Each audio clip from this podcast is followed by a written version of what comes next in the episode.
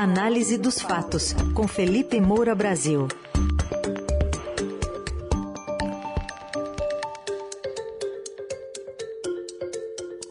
Hoje, com um olhar para a Ucrânia, com um ataque brutal a uma estação de trem e também um olhar interno nosso aqui para as eleições, especialmente em São Paulo.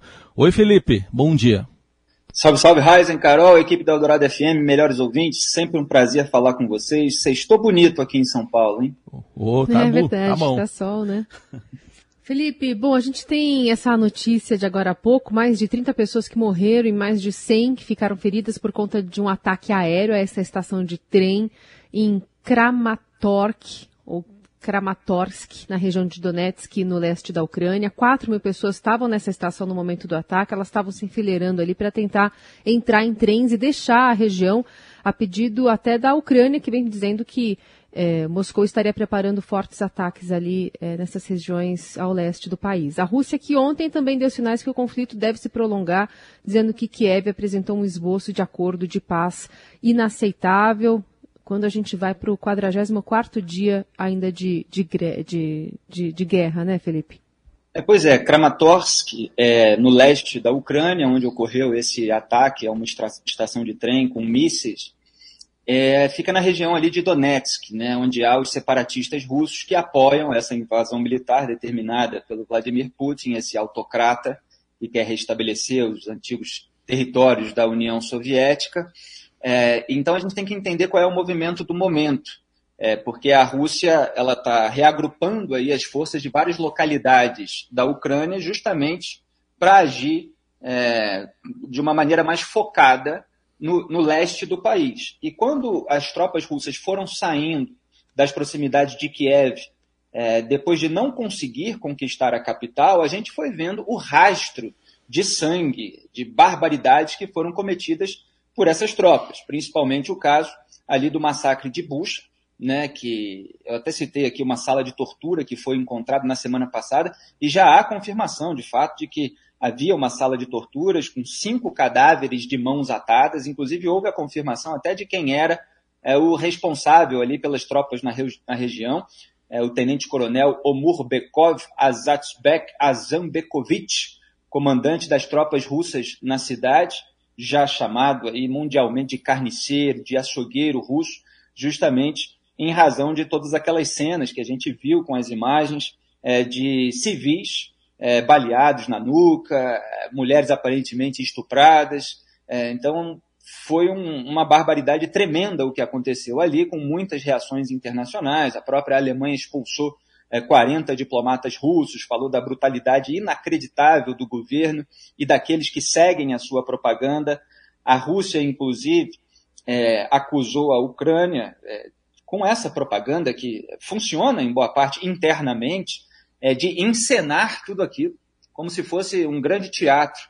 E aí, antecipada e preventivamente, falou que já tinha informações de que essa encenação estaria acontecendo em outros lugares. Quer dizer, ciente de que as tropas russas cometeram barbaridades em outras cidades e, eventualmente, as imagens dessas barbaridades cometidas poderiam aparecer nos próximos dias. Então, preventivamente, já estavam dizendo que eventuais encenações, né, na alegação deles, aconteceriam. É, então, a gente tem um cenário terrível. E a, o serviço de inteligência da Alemanha ainda interceptou comunicações de, de rádio ali em que soldados russos descrevem como eles questionam soldados e civis e, na sequência, atiram neles. Então, há um sinal é, de prova coletada pela inteligência alemã de que certos massacres foram premeditados, feitos ali é, de uma maneira voluntária, proposital, nada assim como uma a, como uma atuação em legítima defesa, que é justamente o contrário do que aquelas imagens mostram. É, então, quando as tropas russas estavam ocupando essas cidades, elas estavam fazendo esse tipo de coisa. Até falei já aqui de um relato é, de um ucraniano que estava é, sob a, com a cidade sob a ocupação russa e ele era questionado é, de informações que os russos estavam querendo na mira de uma arma e eles davam tiro por cima da cabeça para assustar, para intimidar. E aí, é, ontem, né, de manhã, a gente teve a notícia de que a, Rua, a Rússia foi suspensa do Conselho de Direitos Humanos da ONU. Ela integrava esse conselho desde 2006, tinha um mandato previsto até 2023, mas foi suspensa. Claro que sempre há alegações, ah, mas aquele outro país também não respeita direitos humanos, etc.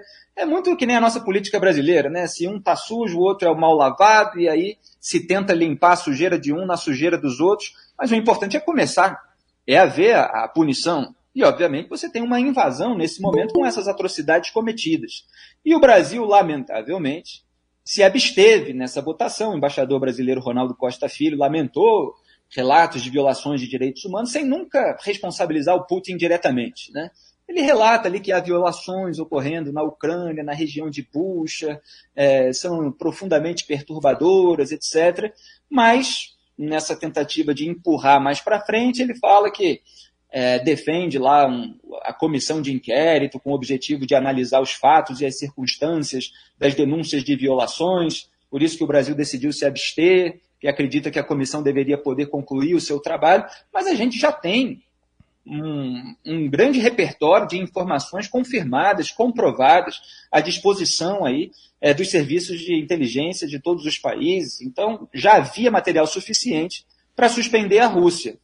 E no dia seguinte a essa abstenção do Brasil, vem esse ataque com mísseis, que deixou pelo menos 30 mortos, mais de 100 feridos, é, numa estação ali no leste do país, onde as tropas russas estão se concentrando. Aliás, falei aqui na semana passada, é, só para concluir que era preciso olhar com desconfiança, claro, é, o anúncio da Rússia de que não agiria para tomar Kiev, é, mas, é, de fato, parece que eles estão realmente se concentrando no leste, até é, o governo americano já reconheceu é, que, que isso está acontecendo, o que não quer dizer que os ataques não parem é, e que, obviamente, as brutalidades cometidas nos arredores de Kiev não estejam aparecendo.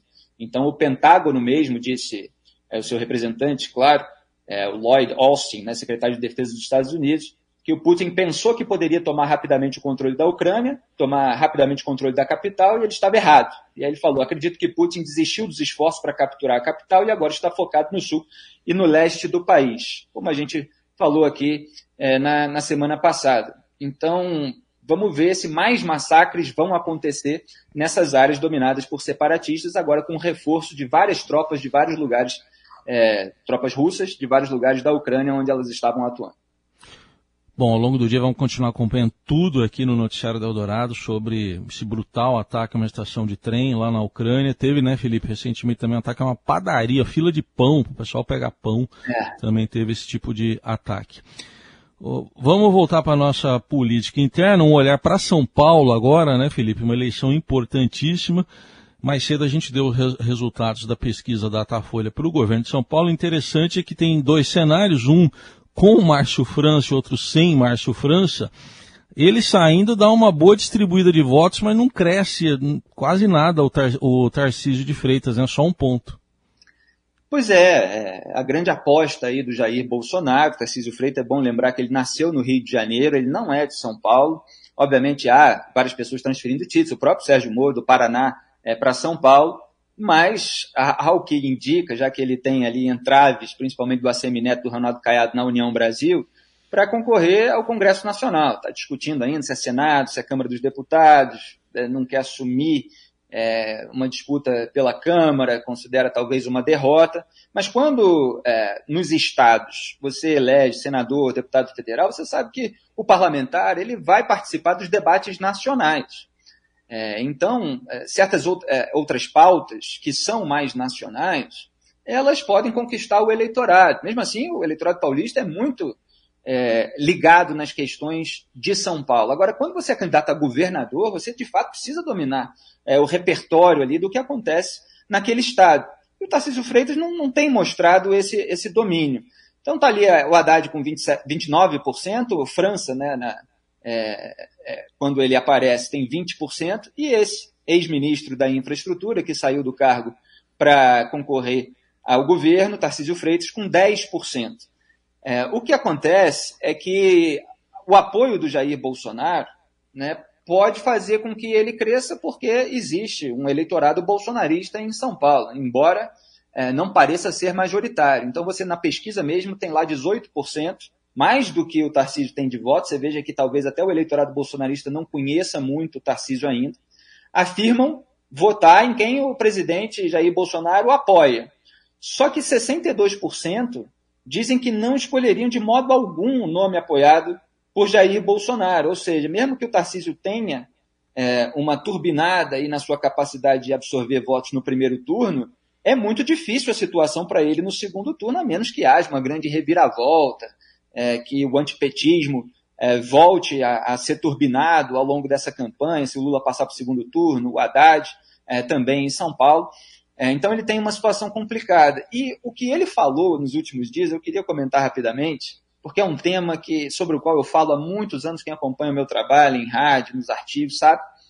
É, ele falou que era para que pretende tirar as câmeras dos uniformes policiais, que é muito assim um aceno à suposta base bolsonarista. Agora, a suposta base policial bolsonarista sendo tratada como trogloditas, porque a câmera ela está lá justamente para elucidar a situação em que um conflito acontece. Eu defendo há anos a instalação de câmera em uniforme policial.